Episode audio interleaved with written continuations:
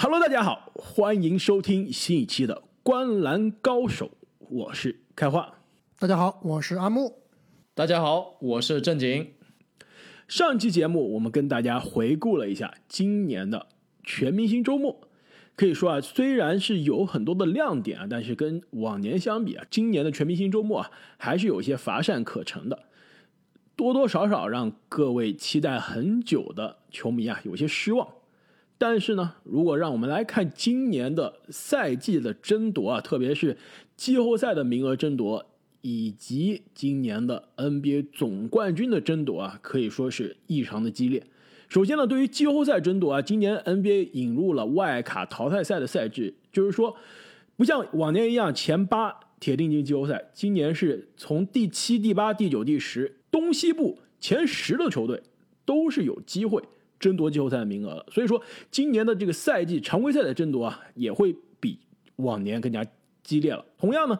这个总冠军的争夺，其实现在看来，东西部都加在一起有至少是五到六支球队吧，可以有争夺总冠军的实力。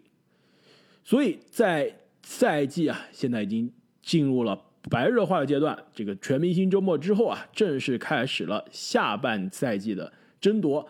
那下半赛季最重要的一个日子呢，也就是交易截止日，应该今年是交易截止日。推迟了，是今年推到哪一天？今年的交易截止日是三月二十五号。没错啊，可以说啊，在这个美国三月二十五号之前，NBA 的这些无论是季后赛的球队、争冠球队啊，甚至是在这个联盟底部徘徊，希望今年可以好运啊，抽到一个呃这个康宁汉姆，对，那个乐透区的最大的乐透，锁定今年这个状元人选的。这个一号签的这些球队啊，其实，在交易截止日之前，都应该会就摩拳擦掌，行动起来动作。因此呢，未来这几期的节目呢，我们就会跟大家来分析一下交易截止日之前各支球队是什么样的状态，到底是买家还是卖家，还是一个观望的状态。其实这一期节目，这个节目的系列，我们去年就做过了，是吧？去年也是在交易截止日之前啊，做了这样一个盘点的节目。没错，那我们这里定义的买家和卖家呢？那么作为买家呢，基本上来说啊，就是一个球队直接引进集战力，用新引进的球员来冲击季后赛，甚至冲击总冠军。那对于卖家来说呢，就是这个球队啊，对本赛季剩下的比赛呢，并不是抱很大希望，想通过出手自己的集战力，获得一些选秀权以及年轻球员，或者是清理掉。球队薪金空间，对吧？其实从需求的角度上来说啊，买家就是我这个球队，我知道我缺什么，缺什么样的位置，或缺什么样的功能，我带着这个需求去市场上选我想要的人。那卖家就是我现在手上有这个球员，我要处理掉，无论是送去 A 球队还是 B 球队，我一就是他走了就行了，就有合适的这个回报就行了。当然了，也有球队是这两个都不沾，是吧？我今年就是一个吃瓜。就是一个观望的状态，就比如说过去十几年的马刺，基本上交易截止日，过去十几年马刺可能就在赛季中交易过一次还是两次，好像是二零一四年做了一个基本上两个边缘球员的交易，马刺就是出了名的每年交易截止日我就是观望，但是剧透一下，我觉得今年肯定是会变了，因此呢，我们未来的六期节目啊，每天我们会来聊五支不同的球队。那阿木，我们今天第一期从哪五支球队开始？那我们前面几期的节目呢，还是锁定东部。今天我们要聊的球队呢，就是篮网、猛龙、步行者、公牛以及奇才。哎，这五支球队现在看上去啊，状态、境地、需求都还挺不一样的。那要不我们就从最近话题比较多，也是聊的比较多的篮网开始说起吧。两位觉得进入到今年的交易截止日之前，篮网是什么样的一个状态？买家、卖家还是观望？那在我这里看来，毫无疑问，篮网绝对是个买家，而且可能是联盟里面啊实力最强的买家了，最饥渴的买家。实力最强，我我不知道你这是什么定义啊？是球队实力最强吗？那有可能。老板的钱包实力最强，哎，没错，而且有阿木的赞助，那就更强了。如果你说的是手上的筹码的多少啊？我觉得篮网的筹码并不是特别多啊。我我们后面肯定会聊到有些球队啊，同样是买家，但是他能给的筹码挺多的。篮网其实，在哈登的这笔交易中，也是可以说是牺牲了很大的一部分的筹码了。所以，阿姆，你的这个实力是怎么定义的？这个实力啊，一方面就是在于这个球队呢，它有一定的薪金空间可以运作。那另外更重要一点就是啊，这支球队对于这些想要加入球员的这个吸引力来说，篮网绝对是一个非常有实力的买家，尤其是在买断市场。那从这个角度来看啊，确实，因为篮网现在的阵容啊，看上去可以说是非常的夸张，绝对是有冲击总冠军的实力的。那些老将或者是说希望冲击职业生涯总冠军的那些球员啊，肯定也愿意来到篮网。而且从另一个角度来说啊，篮网他对这些球员的功能性也非常的明确，一个就是内线，一个就是侧翼的防守。没错，在之前的节目我们也说了，篮网是在不久前用底薪签下了格里芬。那签下格里芬用的是一个老将合同，所以呢，他们的薪金空间啊还是有很多可以运作的。毕竟呢，有丁威迪的伤病特例，还有一个中产特例，两个五百万左右的这个薪金空间啊，其实在这个交易市场上还是有很大作用的。呃，其实刚刚正经你没有说你的选项，但是我觉得应该你也认同阿木这个篮网在交易截止之前是一个大买家的这样一个状态，没错是吧？其实我一开始准备的时候啊，我也想说篮网是买家的，但是我觉得既然你们俩都一致了，我觉得我愿意唱个反调。我觉得篮网其实是一个既是买家又是卖家的状态，因为他现在阵容上有一个人，我觉得很有可能是篮网在着急，不一定是着急吧，但是是应该相对比较积极的在出售。其实他从这个角度上来说啊，也挺像一个卖家的。丁威迪吗？就是丁威迪，就其实非常的遗憾，如果是个健康的丁威迪，那不用说了，篮网绝对也不会去考虑交易金丁威迪。但正是因为非常不幸啊，丁威迪今年在年初就受伤了，我觉得是基本上现在是个归期未定的状态啊。篮网一个就需要集战力的球队，那肯定是没有这样一个闲工夫让丁威迪躺在自己的这个工资单上。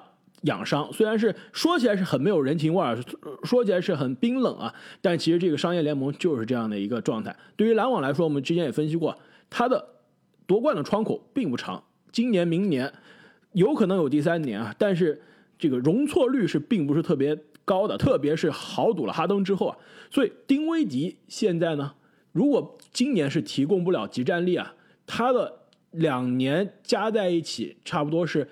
呃，每年将近是一千两百万的这个合同啊，其实是球队肯定是要着急出手的一个选项。如果能把丁威迪交易到一支现在不是需要集战力的球队啊，换来这个集战力的球员，换来一些到期的这个合同来匹配啊，我觉得是一个非常好的选项。这点我其实并不是很同意啊，我觉得篮网对于丁威迪这个这个球员，完全是不急着要出手的。那如果在交易市场上能找到可以匹配薪金，并且能够及时帮助这支球队提升的球员，那说不定篮网是会这么做。比如说，我这里想说的一个有可能进行的交易，就是篮网和公牛的一笔交易。篮网用丁威迪去换塞迪斯杨，这两个人好像都是回到梦开始的地方，是吧？丁威迪在公牛应该是待过，塞迪斯杨曾经也是篮网待了多年，被踢到了步行者。那其实这笔交易很长时间都是被篮网球迷所推崇的，但是在我看来啊，自从格里芬到来之后，我觉得这笔交易变得并不是那么必须了。所以作为一个篮网球迷啊，我觉得我个人是不愿意这么换的。要知道，丁威迪其实啊，他最近这个恢复的速度啊是非常的快的，我觉得很有可能啊，丁威迪能在这个季后赛的时候啊能够复出。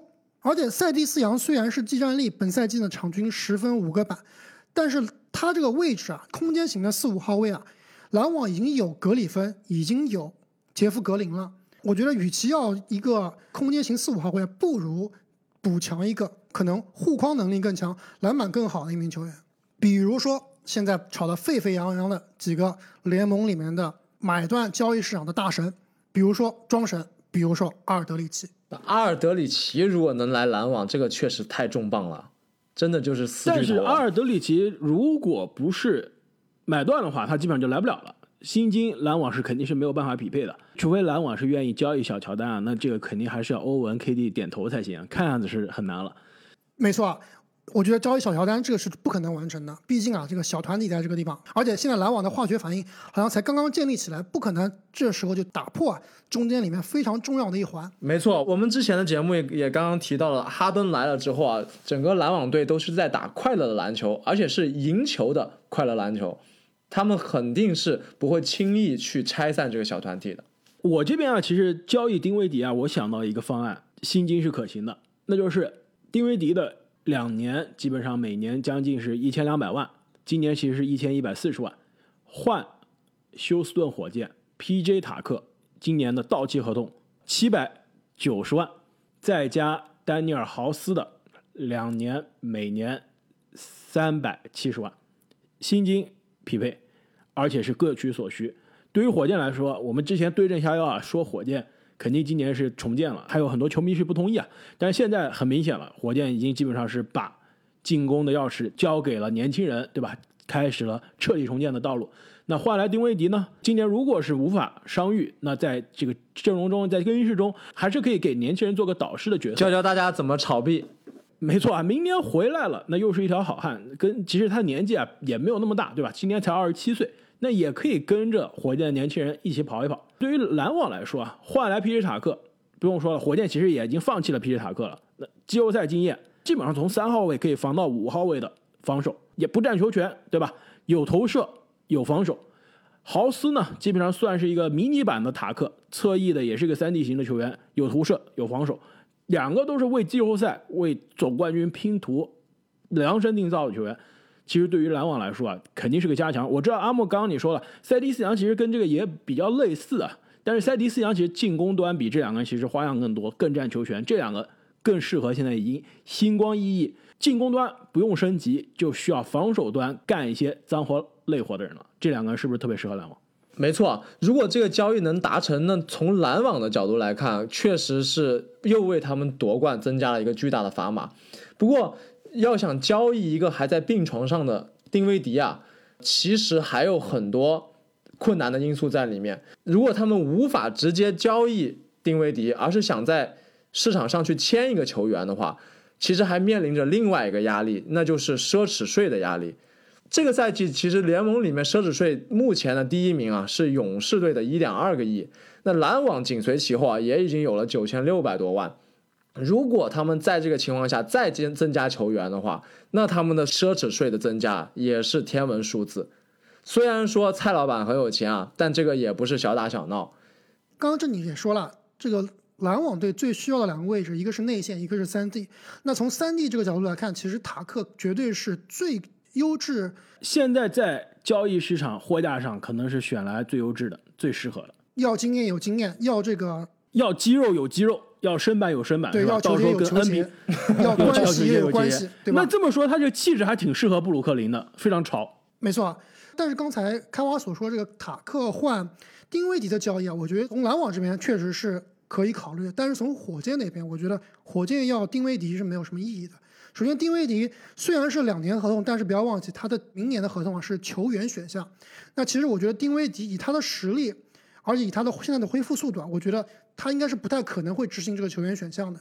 那火箭如果交易来了丁威迪以后啊，甚至是这个赛季打不了，那下个赛季火箭会去给丁威迪签合同嘛？毕竟啊，从组织后卫这个位置来看。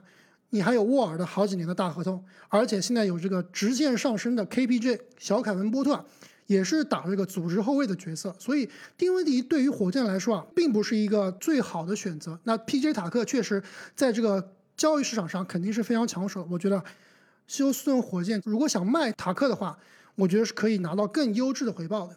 这点我非常同意啊，我觉得我们聊到休斯顿火箭的那期节目可以深入再聊一下。其实 PJ 塔克一方面是有。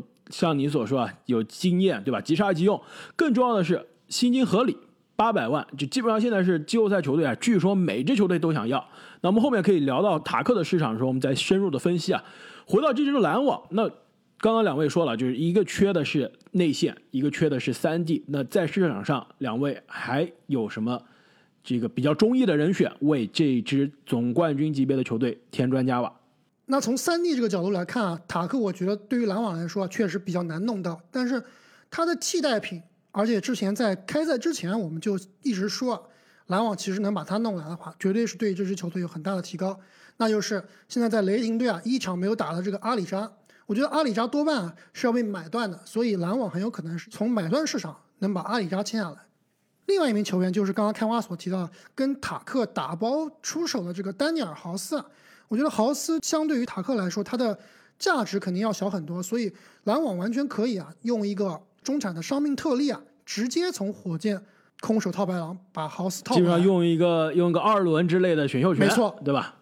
豪斯的这个交易价值现在非常的迷啊！如果是去年的这个时候，一个二轮绝对换不来豪斯，但是自从豪斯去年在气泡上演的那一出，惊天卧底行动，再加上今年基基本上在火箭上场的时间、上场机会变少了，它的这个交易价值可以说是直线下降。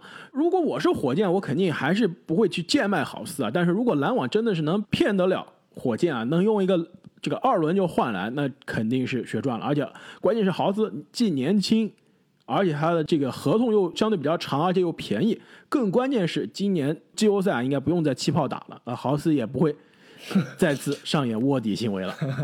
那估计哈登要气死了。气泡里面刚发了一回火，这个哥们儿怎么又来了？之前被他坑了，换了个地方，现在他又跟过来了。那其实说篮网的内线啊，刚才我提到了庄神和阿德这两名潜在的交易对象或者是买断对象，我觉得相比而言，阿德的可行性更大。首先，两名球员基本上工资都比较相似啊，都是两千这个大几三千万的工资。那庄神之所以对于篮网来说比较难交易，主要是因为呢，首先这个如果硬交易的话，篮网是没有这个薪金空间来匹配的。那如果论买断的话呢，其实庄神和之前我们说的格里芬，包括有可能想要买断的阿德来说是不一样的，因为毕竟格里芬啊，他之前是钱赚够了，而且呢年龄也大了，他的追求就是总冠军。那庄神其实还年轻，而且呢，他现在想要做的并不是说去一个总冠军球队啊来夺冠，来增加自己的荣誉，而是他需要一个能够展现自己能力的舞台，证明自己还是一个联盟顶级的中锋，以便于他在休赛期啊能拿到一个大合同。如果他想买断来篮网的话，我觉得这一点对他在休赛期拿大合同是没有任何帮助的。但阿德的情况其实跟布雷克格里芬是非常相似的。首先，阿德的两千四百万在交易市场上来运作起来其实是比较麻烦的，这点跟格里芬一样。从他个人来讲，他的个人荣誉、他的职业生涯的财富累积都已经足够了，其实也是想争一争总冠军的。要知道，格里芬之所以这么快能跟这个活塞达成买断，主要是因为啊，他个人是放弃了一千多万的工资，直接让活塞啊省了一千多万，才忍心把他放走，让他去篮网的。那其实阿德如果能做类似的举动啊，比如说跟马刺说，哎，你把我买断了吧，我只要拿一半的工钱，然后再加盟篮网的话，这应该是一个比较靠谱的一个选择。其实这点我并不是完全同意啊，我觉得我们到了马刺那一集的时候，可以希望我们录到马刺的时候，马刺还没有交易阿尔德里奇啊，到时候我们可以深入的了解，这深入的再聊一下阿尔德里奇的去留啊。我倒是倾向于认为马刺是不会买断阿尔德里奇的，毕竟你买断了阿尔德里奇，白白走人，马刺是没有任何的回报的。如果能把交易哎，有回报啊！马刺如果能省一千万，这不就是回报吗？但是如果他把交易到另外一支球队，能换来其他的筹码，我觉得这一千万现在在 NBA 一千万能干什么呢？对吧？省了一千万的确是省了钱，但是如果能换来能给球队带来未来价值的资产，我觉得啊，东部是有支球队可以既送给马刺不要太多的薪金，对吧？不用百分之百的薪金匹配，又可以给马刺一些年轻的资产。我觉得这两支球队啊，天作之合，物不能再剧透了。我们后面聊到这支球队的时候，和马刺的时候再聊阿尔德里奇的命运。其实说到篮网这个内线啊，我倒是认为篮网对侧翼防守的需求可能要高过他的内线，因为我之前看到一个观点，其实很有意思，那就是我们来看一下篮网在东部的这些对手啊，我们先不讨论总决赛，那就只讨论东部，凯尔特人跟雄鹿基本上是没有一个特别厉害的内线，他们也不需要担心。字母哥是不是内线？你把字母哥当什么了？字母哥算半个内线吧。热火、热巴他不是以攻击见长，我们也暂时不讨论。那其实他们最大的假想敌啊，也是这个赛季状态极佳的，那就是七六人的大帝。但是七六人的阵容其实有一个问题，就是西蒙斯他是缺少投射的。所以之前看到有个观点，就是说，当篮网换来了格里芬之后啊，可以让格里芬和小乔丹，或者是格里芬跟克拉克斯顿同时上场，去在内线蹲坑夹击大帝，放空外线的西蒙斯。我觉得这个战术或许打七六人的时候可以奏效，所以他们对内线再换来一个人的需求啊，有可能就没有侧翼大闸那么迫切了。哎，说到七六人的大帝啊，这点我其实还是有点同意的。就是之前其实开花一直都说啊，篮网队的噩梦就是七六人，因为没有办法防大帝。但是大帝今年这个状态啊，我觉得换谁来都没用。就算你把戈贝尔换到篮网队，你在季后赛仍然会被大帝打爆。没错，所以除非换来马克加索尔，今年的马克加索尔也没用。今年马克加索尔真的是绝对防不了恩比德。所以说啊，在这个五号位的位置。不管是谁，都肯定被大帝锤爆的。那与其这个换来一个，比如说像庄神这样的那个所谓的内线大吨位的防守者，还不如用一套稍微小一点的、稍微机动性更强一些的小个阵容来打大帝。对，以己之长来跟你比，田忌赛马是吧？而且庄神说不定还能激发这个大帝的 buff，这个推特大帝说不定打得更欢了。那既然我觉得你这个思路开的很好啊，我觉得既然聊到这个，我最后篮网最后一个这个内线交易的方案，你看这个怎么样？丁威迪的这合同两年，每年将近一千两百万，换另外一个薪金每年跟他一模一样的人，三年的合同，骑士队拉里南斯怎么样？我觉得篮网肯定是要搭上一个未来的二轮之类的去平衡一下价值啊，但其实这两个年纪其实基本上。相仿，薪金相仿，一个两年，一个三年的合同。南斯其实，在骑士啊，我们其实有点剧透骑士那集的节目了，但我觉得他在骑士日子也并不是特别长了。骑士的内线即使走了庄神，相对还是比较臃肿的，而且有阿伦坐镇内线啊，其实南斯的位置非常的尴尬。今年他一度是打到三号位，对吧？其实他最适合的，我觉得是一个小球的五号位，打一打四号位也行，但他需要一个。在一个相对比较灵活的内线身边去打这样一个四号位，所以南斯，我觉得骑士是会交易他的，而且骑士现在后场啊，除了两位这个双毒之外，其实他后场深度非常的糟糕，需要的是后场，而且他需要的是明年给他集战力的后场，所以南斯换丁威迪，篮网有内线的身板了，而且是有一个从四号位，甚至是从三号位可以防到五号位的一个内线，而且是跟得上。篮网几位大神的速度，把丁威迪的合同换成一模一样的这个南斯的合同，但是是可以提供集战力，并且是帮助到球队最需要的地方，在季后赛也可以上去扛一扛大底。哎，这听起来还不错，特别是这个南斯的接柄实力，包括他的空中制空啊，我觉得配哈登应该是非常不错的。这个本来以为。布鲁克林篮网，我们聊的特别多了，对吧？上一期虽然讲全明星啊，也聊了一会儿格里芬和篮网，所以我们以为这个是最简单的，这个聊的最短的，结果一下子我们聊着也没收得住，是吧？篮网一个球队都聊了那么久啊，那让我们来转战下一支球队啊，下一支是芝加哥公牛队。两位，芝加哥公牛进入交易截止日是什么样的状态？买家、卖家还是观望？在我这里啊，公牛队他是买家也是卖家。有点尴尬，有点奇怪。相对来说，我觉得更偏卖家一点，但是我也同意阿木的观点。其实我觉得很有必要。我们聊每支球队的时候，说他是买家还是卖家，其实需要讲一下他的这个我们的判断的出发点，就是这支球队现在这个赛季应该是什么样一个状态，对吧？公牛现在是在东部，差不多是一个第十，就是在这个争外卡的这个边缘。没错。我觉得他们球队啊，现在的目标就是进入外卡淘汰赛，理想的话进入季后赛，这是球队的目标。如果是冲着这个目标去呢，其实球队啊的确是可以做买家的。但事实呢，就是理想和现实是非常的有差距的。我觉得其实公牛现在应该做的是一个卖家，拼死拼活拼到了外卡淘汰赛，如果运气好赢了，进到首轮被篮网或者七六人横扫。其实对于球队来说，对于球员来说，有多大的价值和意义？其实这是打个问号的。但是如果能在交易截止日之前做好一个卖家，把手上很多其实可以现在这高点抛出的这些股票啊套现了，其实是对于球队未来来说是更加有有利的。其实这支球队现在是一个相对比较年轻的球队啊，但是球队上第一人员比较臃肿，第二这个有很多青黄不接的球员。其实是可以去清理一下空间，甚至考虑零钱换整的，所以我觉得公牛应该做一个卖家。那我们看一下，在交易市场上，公牛队可能会出手的几个球员啊。第一，马上合同到期的马尔卡宁。其实公牛队啊，到现在都没有传出会跟马尔卡宁续约的消息。如果马尔卡宁对于球队的这个续约要求的价码比较高啊，无法达成续约的话，我觉得球队啊，可能真的是不得不把他交易掉。其实说到马尔卡宁，我想插一句啊，就是这个赛季对公牛整体来说还是有点失望的。赛季之前，或者是说一直以来吧，对公牛的几个年轻人，我们其实都曾经是寄予厚望的。比如说马尔卡宁，比如说他的内线卡特，还有就是科比怀特。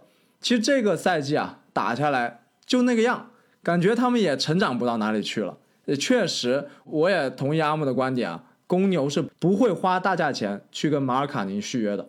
因为马尔卡宁呢，今年是他的新秀合同到期，所以说到了休赛期呢，他是一个限制型的自由球员，就是说其他球队可以给马尔卡宁报价，但是公牛是有最终的匹配权的。其实今年的这自由球员市场，还是非常的有意思的，有很多类似马尔卡宁这样的情况的球员啊，进入到自由市场，所以最终自由球员市场的这个报价情况是怎么样，很难去判断。而且马尔卡宁啊。他在 NBA 也是个非常奇葩的一个存在，在 NBA 现在打了四年，现在也就二十三岁，空间型的四号位。之前最好的一年呢，这个他的二年级赛季场均十九加九，让人看到了当年是基本上看到一个小伯金吉斯的感觉，对吧？但是每一年都受伤，每一年都保持不了健康。职业生涯最多的一年是新秀赛季，打了六十八场，之后是五十二场、五十场，然后今年呢只打了十六场。而且马尔卡宁，你说像小波金吉斯啊，但他的防守实在是差太远了。而且我们都玩 fantasy 的时候啊，就知道马尔卡宁他是只能打一个位置的，就只有 PF 大前锋一个位置，他是没有办法向下摇摆，也很难说他这个瘦弱的身体去摇摆到五号位的。所以他的这个功能性啊，真的是非常的单一。所以 ESPN 的这个主播啊，Zach Lowe 他就。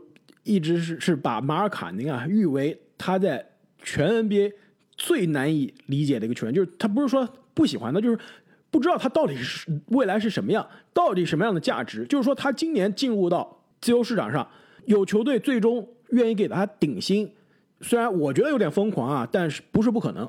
如果最终他拿到最好的报价，也就是每年八百万到一千万，好像也挺合理的。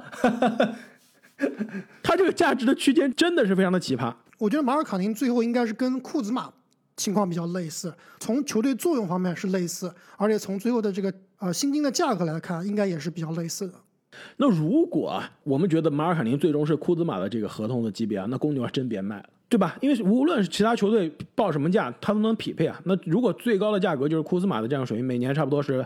一千多万，八百万到一千万，嗯，差对。那其实公牛是可以匹配的，这这值。但是你真的不要低估了尼克斯。没错，我我想 不一定是尼克斯给了两千五百万，你怎么办？是不是不一定？尼克斯啊，我觉得很多其他很饥渴需要四号位的球队，比如说森林狼，对吧？真的是给了两千五百万，那公牛就基基本上是白白的要看着马尔卡宁走人了。我发现你们这些人真的是对森林狼有偏见啊！我在网上看的很多的交易，也就是。凡是配不平了，凡是有人要当冤大头了，哎，我想想，森林狼好像可以吃得下，就把森林狼拉进来了。感觉森林狼整个管理层啊，就是一个背锅的。关键是森林狼现在真的是四号位太差了，全联盟最差的四号位。但是公牛其实四号位是不一定是全联盟最好，但可能是全联盟最深的四号位。马尔卡宁，刚刚阿木提到的塞迪斯杨，今年是打出了算是一个小爆发春的赛季。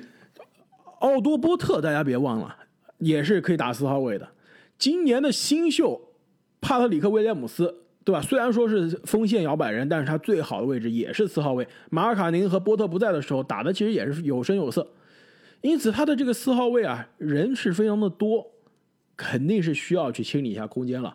而且再加上刚刚正经提到的小卡特啊，今年又是一个让人看到希望，但是最后非常绝望的赛季。那这支球队啊，进入到交易截止日啊，我觉得是可以把手上这些合同清掉了。还有一个，这个阿莫尼非常喜欢的球员萨托兰斯基，现在也是在公牛的账上，未来两年每年一千万，你觉得他是不是应该也要走人？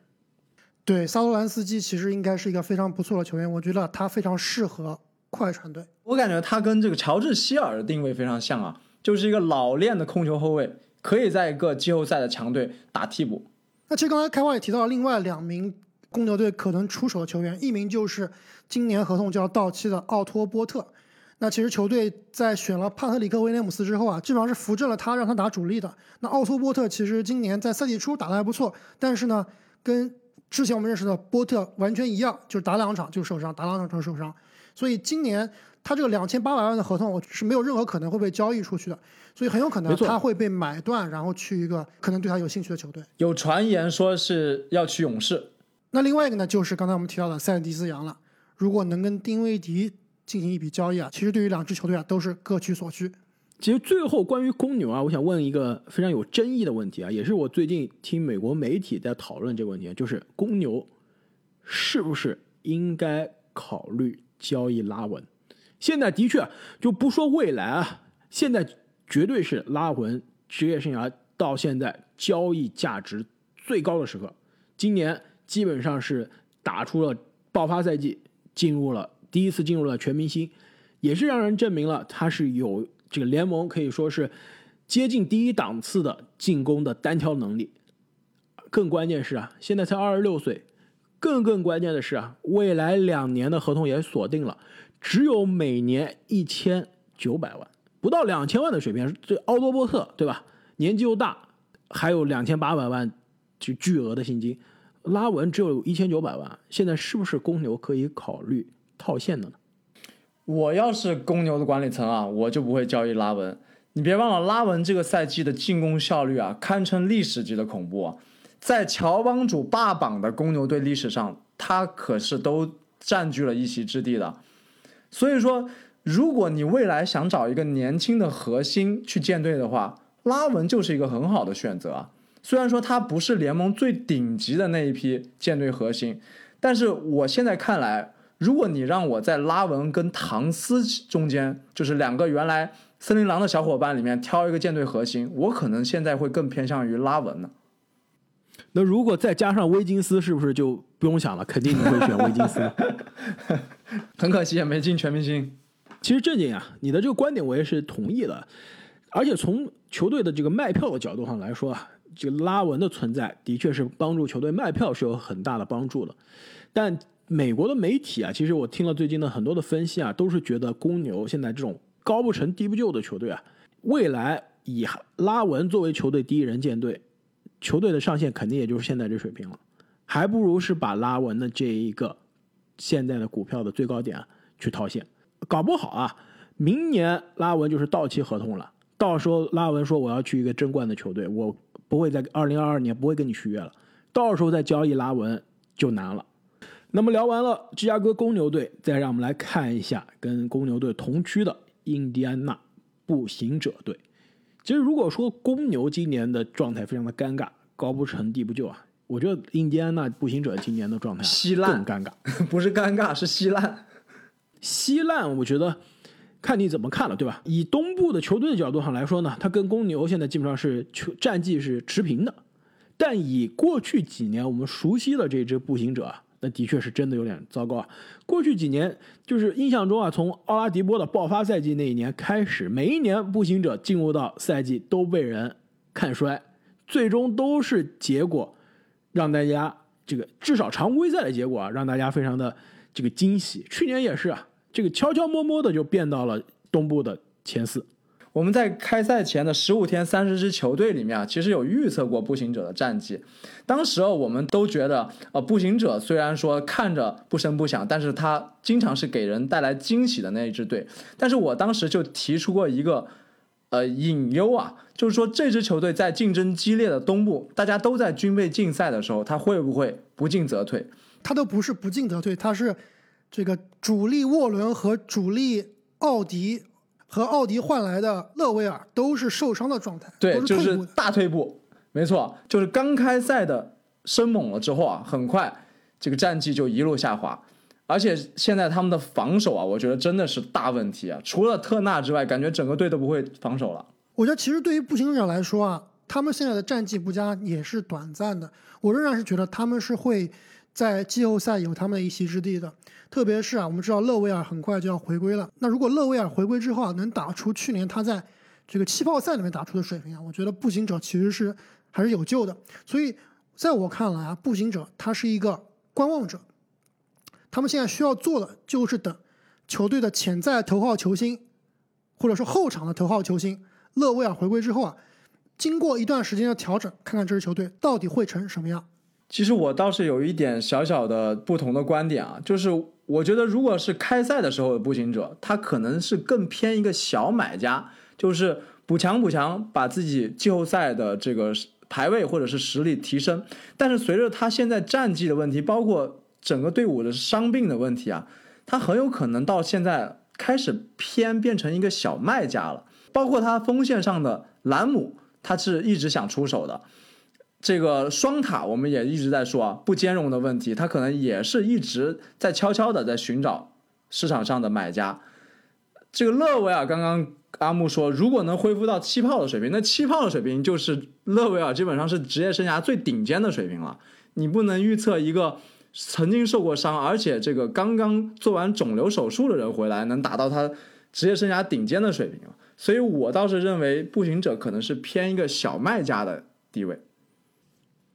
我倒是比较同意正经的观点，我觉得公牛队虽然是现在的战绩跟步行者一样，但他球队相对还是更加年轻一些，而且更关键的呢，步行者他未来的薪金操作空间啊是非常非常有限的。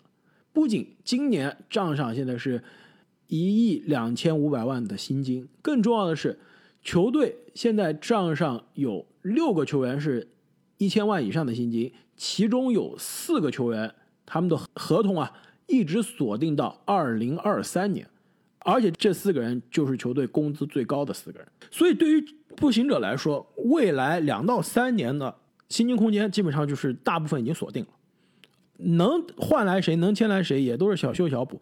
如果不碰这几个核心的话，所以为什么不在现在去考虑把这几个大合同啊能清理掉就清理掉一些呢？特别是比如说。兰姆的这个合同，未来两年每年一千万，基本上跟现在在球队上是很难有贡献了。沃伦的合同就更尴尬了。如果真的是像刚刚我们说勒维尔是能不能回到气泡状态啊？我觉得有点难，但还可能有可能。沃伦回到气泡状态，我觉得是不可能的，对吧？就一辈子一次吃饺子是吧？没错，所以现在他的两年每年将近一千两百万，这合同其实。是不是可以考虑清理掉了？而且他回来之后，我们知道勒维尔最适合的打法就是作为球队的主控手，对吧？而且是主要的攻击点再加主这个主要的控球点。沃伦一样，如果没有球权的话，沃伦是不可能说打出气泡水平啊，接近气泡水平都不可能了。这两个人其实在风格上是会有所重叠的。再加上萨博尼斯啊，对吧？虽然两年都打出了全明星水平，但也是一个占球权的内线。对吧而且还是技巧赛之王，非常需要持球在手。所以对于步行者来说啊，我觉得他们的目标今年是重返季后赛。但现实一点呢，其实球队应该从更长远的角度来看啊，在交易截止日之前做一个卖家。那么聊完了步行者这一支非常尴尬的球队啊，那下面这支球队其实今年的状态啊也让人有点尴尬。虽然球队的战绩呢比之前聊的。公牛和步行者都更好啊，但其实这支球队今年还是多多少少让人非常失望的，那就是曾经的 NBA 总冠军多伦多猛龙队。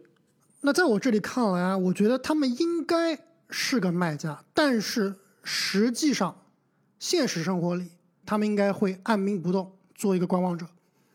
这点我还是比较同意的，但是这个真的说不准啊。他们的总经理尤杰里啊，可不是一般的人。从之前卡哇伊的交易，我们就知道非常的果断。他如果现在突然决定这只猛龙要重建，我开始兜售洛瑞啊，我并不会特别惊讶。其实我更同意正经的观点啊，我觉得猛龙在这个交易截止日之前啊，是百分之百的卖家。我甚至敢说啊，洛瑞我觉得百分之九十走定了。几个原因，第一个，洛瑞。在去年，因为现在猛龙他是在这个佛罗里达对吧？坦帕打这个 NBA 今年的赛季对吧？就不在多伦多。洛瑞去年偷偷摸摸的把自己在多伦多的房子卖了，大家就想说，这是这是为什么呀？这是不是意味着洛瑞今年赛季结束之后就不会再回多伦多了，不会再回加拿大了？更重要的是啊，我前几天听这个比尔西蒙斯的播客，他节目上的这个嘉宾也是这个比尔西蒙斯的同事啊，这个 Ryan Russillo，他就说了，据他在这个猛龙队队内的消息人士的了解啊，洛瑞现在是见人就说他肯定要走了，就基本上每天都在跟球队工作人员在说再见的这样一个状态，就是他知道球队是会交易他的。而且他也很可能，即使球队不交易他，他在今年的夏天的休赛期也是不会跟球队续约了。开花，你这个内部消息说的有鼻子有眼啊，但自从上次这个西蒙斯的内部消息之后，我就不不怎么信任你的内线小伙伴了。我现在完全不信他们这个开花的内部消息，极其的不精准。不管你们信不信啊，反正我是信了。洛瑞这个交易截止日大概率是走人的。刚刚你们提到尤杰里啊，非常聪明、非常大胆的一个经理，他肯定不会白白的放着洛瑞在今年夏天走人的，肯定是会在洛瑞走人之前把洛瑞交易走，交易到一个非常需要洛瑞的球队。如果洛瑞的这个功能性的球员在市场上不吃香，还有点难。但是呢，问题就是今年啊，好多支争冠的球队都觉得自己需要一个洛瑞。更关键是洛瑞他在总决赛已经证明过自己了，所以洛瑞虽然看上去这个三千万的合同有点可怕，但并不是没有球队要得起的，很多球队都是要得起的。就比如费城七六人，我觉得费城七六人跟洛瑞真的是很有可能是非常接近了。我我甚至觉得有可能我们这一系列节目放到第二期、第三期的时候，这个交易都已经实现了。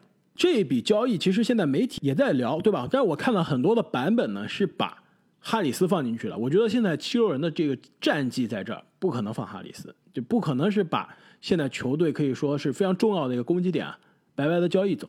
而对于猛龙来说啊，他也不需要哈里斯，对吧？这么大的合同，时间那么长，跟西卡又重位，为什么要呢？因此，猛龙如果是愿意跟七六人交易啊，只可能是看得上球队未来的年轻的人。对于七六人来说也是一样，今年目标非常简单，就是冲击 NBA 总冠军，至少是冲击总决赛，对吧？作为东部现在排名第一的球队，那他需要的就是集战力，需要的就是大赛经验、总决赛经验。洛瑞可以帮助，而且更关键的是，我们之前说过，七六人现在命门就是内线是大地，外线吃地又是一个内线，对吧？他需要一个有关键时刻可以从外线发动进攻的人，一个进攻创造者。既可以组织，又可以投射，而且在大地被包夹，对吧？被我们刚刚说的格里芬再加克拉克顿再加勒布朗，是吧？布鲁斯布朗三重包夹的时候，接到大地的传球，直接就能投进的人，那就是卡尔洛瑞。自由市场上现在能找到的最好的扮演这个角色的人，所以洛瑞的到期的三千万，七六人这边出张铁林的到期一千五百万，斯科特的到期五百万。福格森的到期四百万，再加上最重要的、最重磅的筹码，马克西也是我们今年非常喜欢、非常看好、很有潜力的来自肯塔基大学的后卫新秀。再可能需要再加上一个未来的选秀权之类，去换洛瑞。薪金我刚刚已经查过了，行得通，只差三百万，而且是基本上是可以放得下这三百万的差价。对于猛龙来说很简单，如果洛瑞夏天是确定要走人了，我现在换来的三个到期合同，对吧？对我未来没有任何的负资产，能换来马克西这样一个二十岁左右的年轻人，跟范乔丹的搭配啊也非常的合适，多好，刚刚好把洛瑞走掉，空下来这个位置填上，球队未来又有更好的年轻人。那其实之后我们聊七六人的时候，我们肯定也会聊的比较详细，但是我的观点是啊，七六人现在战绩这么好。我觉得这么激进的打散他们现在的一几个非常重要的角色球员啊，豪赌洛瑞，其实我觉得七六人不一定干得出来。但对于猛龙这边来说呢，你刚刚说这笔交易啊，其实说白了就是洛瑞换马克西，对吧？没错，还有张铁林，租借张铁林两个月。张铁林太惨了，本来我们期望他到四个不同的队夺冠，这下没戏了。我们先不管七六人愿不愿意这么出啊，到七六人那一集我们可以深入再分析啊。如果你是猛龙阿姆，如果你是尤杰里，七六人给你出了这个报价，你接还是不接？我其实宁愿要一个比较靠前的首轮，相比马克西来说。那如果是这个报价，这四个人对吧，包括马克西，你会不会说这个七六人你再给我一个未来首轮？如果再加个未来首轮，你是不是就同意了？如果马克西加未来首轮，我同意；甚至你说马克西加塞布尔，我可能都会同意。就把这个斯科特换成塞布尔，猛龙说不定就真同意了。听上去挺像尤杰里能干出来的事儿。反正我干不出来。但阿木肯定是慌了。洛瑞要是去了七六人，他的篮网可能真的就慌了。我觉得对于猛龙来说啊，现在球队上还有另外一个人也是可以交易的，就是最近状态可以说是超常发挥，打出职业生涯爆发赛季的诺曼·鲍威尔。你们知道鲍威尔过去这几个星期的数据是怎么样吗？过去两周场均三十一分，五个三分球，百分之五十六的投篮命中率，百分之八十三的罚球命中率。过去一个月场均二十四分，三个三分球，依然是百分之五十五的投篮命中率，百分之九十一的罚篮命中率。这样的效率，这样的手感，我说实话，真的是超水平发挥了。我我觉得很难很难延续下去。因此，球队现在真的是可以考虑在交易截止日之前，对吧？在大家还记得他这个火热手感，在他这个火热手感没有冷却之前，趁高交易走。因为这哥们儿啊，今年是一千万的合同，明年是个球员选项。如果他今年这个状态啊，其实现在我们也也可以大胆的预测了，他今年这个状态，其实到了夏天肯定是非常有自信的，选择不执行自己的球员选项，在自由市场上要一个更高的合同，而且肯定是有球队，对吧？说不定尼克斯 看上了他这段时间的火热的发挥啊，给他个大合同，而且其实客观的讲，他整个赛季的发挥也是相对比较出色的，整个赛季场均将近十九分，将近三个三分球，凭这样的数据，凭他现在这样一个当打之年的这个年纪啊，夏天选择进入自由球员市场啊，肯定是可以拿到比一千万更高的合同的。因为对于猛龙来说啊，现在交易走他是比在夏天让他白白走人更加划算。因此，对于猛龙的鲍威尔也找了一个交易的方案，你们俩听一听行不行？鲍威尔这样爆炸的这个投篮命中率极高、对三分球极准的二号位，去一个非常会传球，而且现在二号位极其糟糕，非常需要集战力帮球队冲击季后赛，甚至是重返西决的球队，是不是特别需要他？丹佛掘金，没错，丹佛掘金现在二号位真的太糟糕了，对吧？拿着这个两年每年两千万的加里哈里斯啊，一年状态不如一年，对吧？自从拿了大合同之后，整个人就衰退了。所以对于掘金来说，一直是把哈里斯放在交易市场上，只是没人要，对吧？一直是想升级这个二号位的位置。鲍威尔对于这支掘金来说就是天作之合，他需要的就是一个，因为鲍威尔他没有进攻组织能力。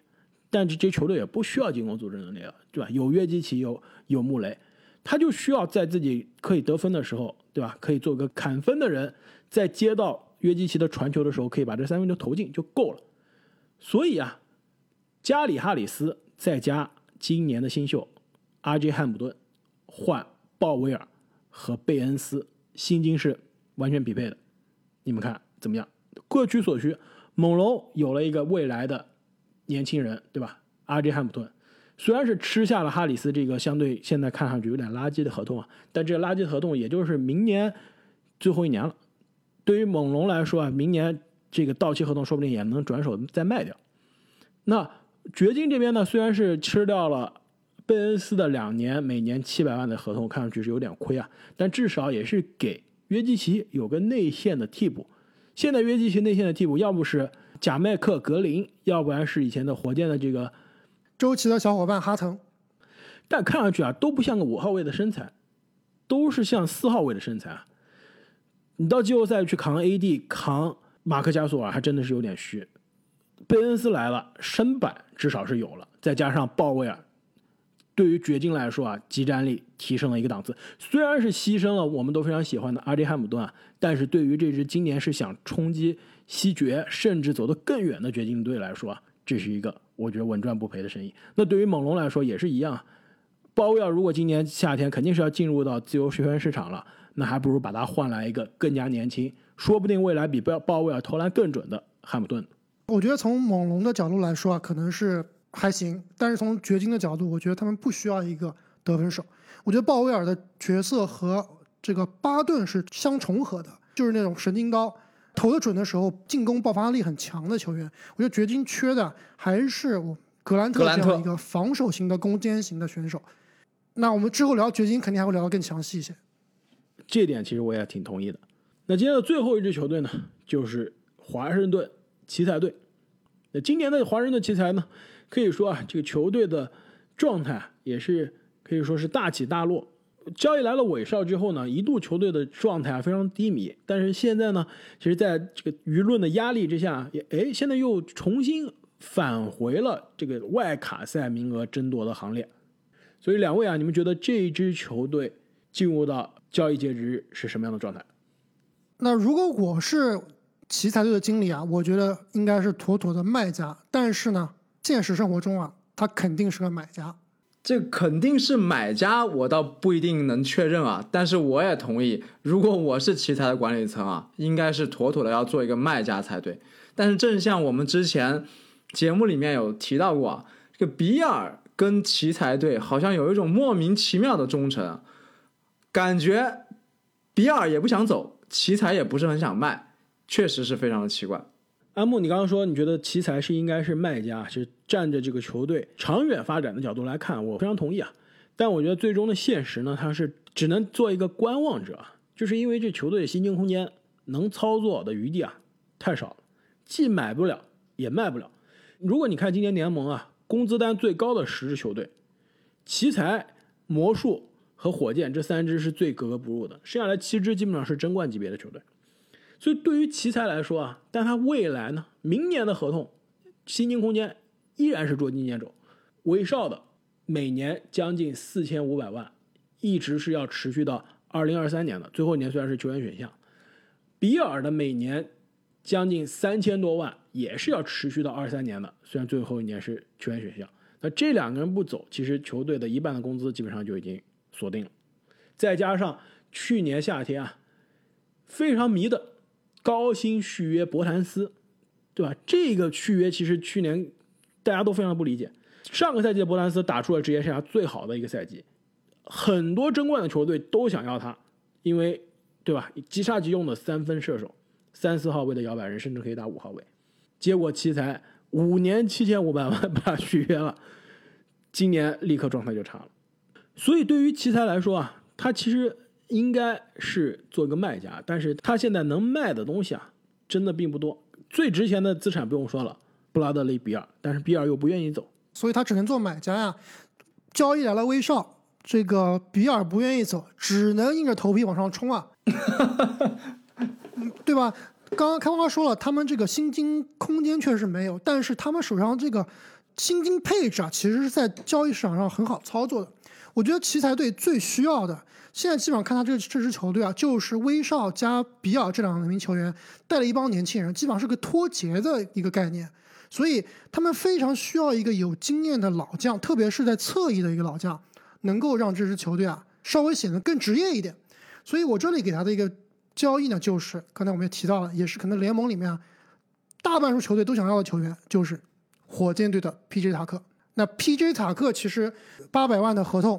从奇才这边来匹配啊是非常容易的，你可以用罗宾洛佩斯的基本上同样的价格匹配，然后添一个次轮，甚至是添一个首轮，就看奇才多饥渴了。或者是你可以选一些火箭想要的年轻球员，比如说上赛季打得非常好的特洛伊布朗，那这个赛季基本上阿夫迪亚来了以后啊，他的位置基本上是时间是非常非常少的。那特洛伊布朗加上一个天头去换 PJ 塔克的话，从火箭的角度来说啊，也是不见得会亏的。塔克应该是明确的表示过，他想去个争冠球队的。如果他真的被交易到奇才啊，我甚至都怀疑他会不会去报道。没错啊，塔克是想去一支真正有争冠实力的球队，而不是一支觉得自己可以有争冠实力的球队。而且塔克像刚刚我们也说了，他就是这个今年的交易市场上的校花，对吧？人见人爱，人人都想要。但是你追校花也是要看看自己的实力的。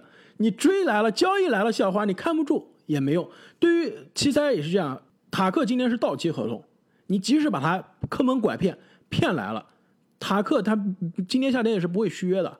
如果你是用未来的资产选秀权加年轻人换来几个月的塔克，然后把你带进了外卡赛，呃，甚至帮你赢了外卡赛，进入了首轮，被篮网横扫了，塔克夏天就走人了，这不是一个亏本的买卖？所以。像塔克这种级别的抢手的拼图型的交易球员啊，我觉得还是只有争冠的球队能骗得来，而且也是能留得住。而且我觉得，虽然我认为奇才是一个卖家，但如果你真的非要把它当成一个买家来看啊，他最缺的还不是侧翼，他侧翼现在是人才溢出了，对吧？四号位有博谭斯，有巴村磊；三号位有特洛伊布朗，有阿夫迪亚。人数是挺溢出的，能力是有缺陷的。他的中锋其实非常的尴尬的。现在估计全联盟最差的中锋球队就是奇才了吧？黄蜂表示不服。呃，对我们到聊到黄蜂的时候再说黄蜂啊。我倒是觉得奇才更差。自从托马斯布莱恩特受伤之后，中锋基本上是三个人轮流打。今天你多打几分钟，明天我打多打几分钟，对吧？阿莱克斯·伦，这个小洛佩兹，再加上瓦格纳，瓦格纳。基本上每个人是随时可以换出轮换，但每个人又随时可能会打三十分钟，而且这三个人说实话都不是联盟首发水平的中锋。如果非要当买家，那真的是提升中锋的这个位置更加实在。买庄神，所以你刚刚提到黄蜂的克里泽勒是不是可以考虑一下，对吧？我的妈垃圾互换吗？难道是？那么我们这交易截止日之前的。买家卖家第一期节目，这五支球队就聊完了。各位听众朋友们，对于这五支球队的状态有什么样的看法？也请大家在留言区中告诉我们。那如果你希望可以提前一天听我们的节目呢，也是不要忘记在喜马拉雅上可以订阅我们的喜米团。但是无论你是否加入了官友团，转发、订阅、好评都是对我们最大的支持。那今天我们就聊到这里，我们下期再见。再见，再见。